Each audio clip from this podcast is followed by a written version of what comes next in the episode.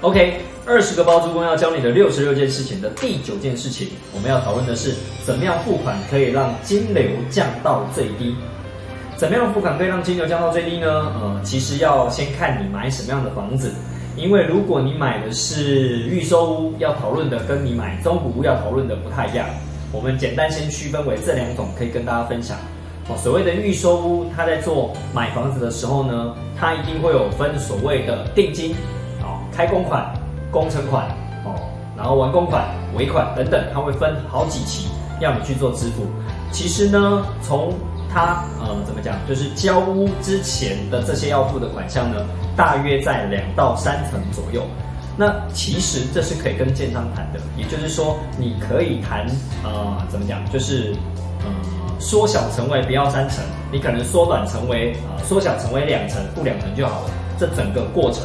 分期付款的过程可以缩短成为两层，甚至缩短成为一点五成或一层都有可能啊，这是你可以去讨论的。甚至现在有一些建商，建商还打出了哇，你可以零元就可以先啊买到这间房子，或是只要付个定金多少就可以买到这间房子，中间都不用付，直到交屋。因为最近房市可能相对比较严峻一点，所以呢，就有很多建商会推出这样的方式。但我们讲的是在正常的状况下，其实你还是可以跟建商讨论所以在预售屋上面，在付款的过程中，可以让你的金流下降到最低。好，那在中古屋呢？中古屋因为它已经是一个你要跟人家谈买卖，所以呢，怎么样让金流下降到最最低？当然就是贷款贷的高，哦，当然就不用付到那么的高的金额。只是说我们讲说操盘到一些比较细节的情况下，我在买一间一千万的房子的时候呢，我可以可以在这中间过程中一样要付第一期款。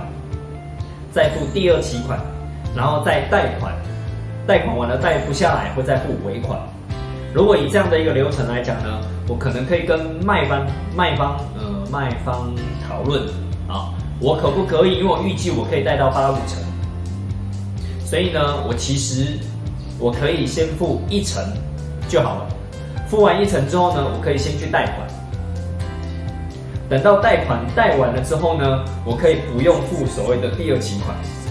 我可以贷款贷完之后呢，剩下的我才去付尾款，这样就好。你把付款的流程可以跟卖方去做讨论，甚至可以请代书帮你写进合约里面。那这样，如果你的贷款贷的相对漂亮的情况下，你需要支付到的前面的现金也也就会下降的非常多哦。所以基本上呢，就等同于是你只要付第一期款，其他全部都能够贷款。假设你都贷得下来的话，啊，那你只要付到一期款，哦一层，否则呢，一般正常的流程会是付第一期款一层，第二期款再一层，哦付了两层嘛，然后贷款贷八成，那如果你能够贷的款到八五成的话，就等于是你贷款八五成，付完剩下的八成之后会剩下零点五成，又会再回到你的户头，会回流现金。但是以现金流的概念来讲，你还是总共需要以一千万来讲，你还是总共需要拿出两百万出来。所以拿出两百万出来，跟拿出一百五十万出来，那当然这就是细节藏在魔鬼里面啦。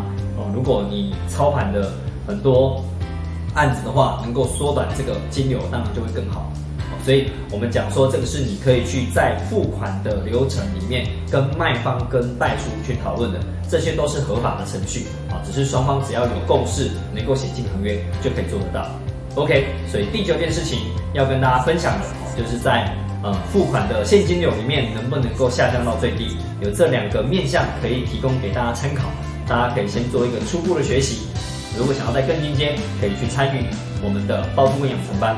OK，今天就分享到这边，谢谢大家。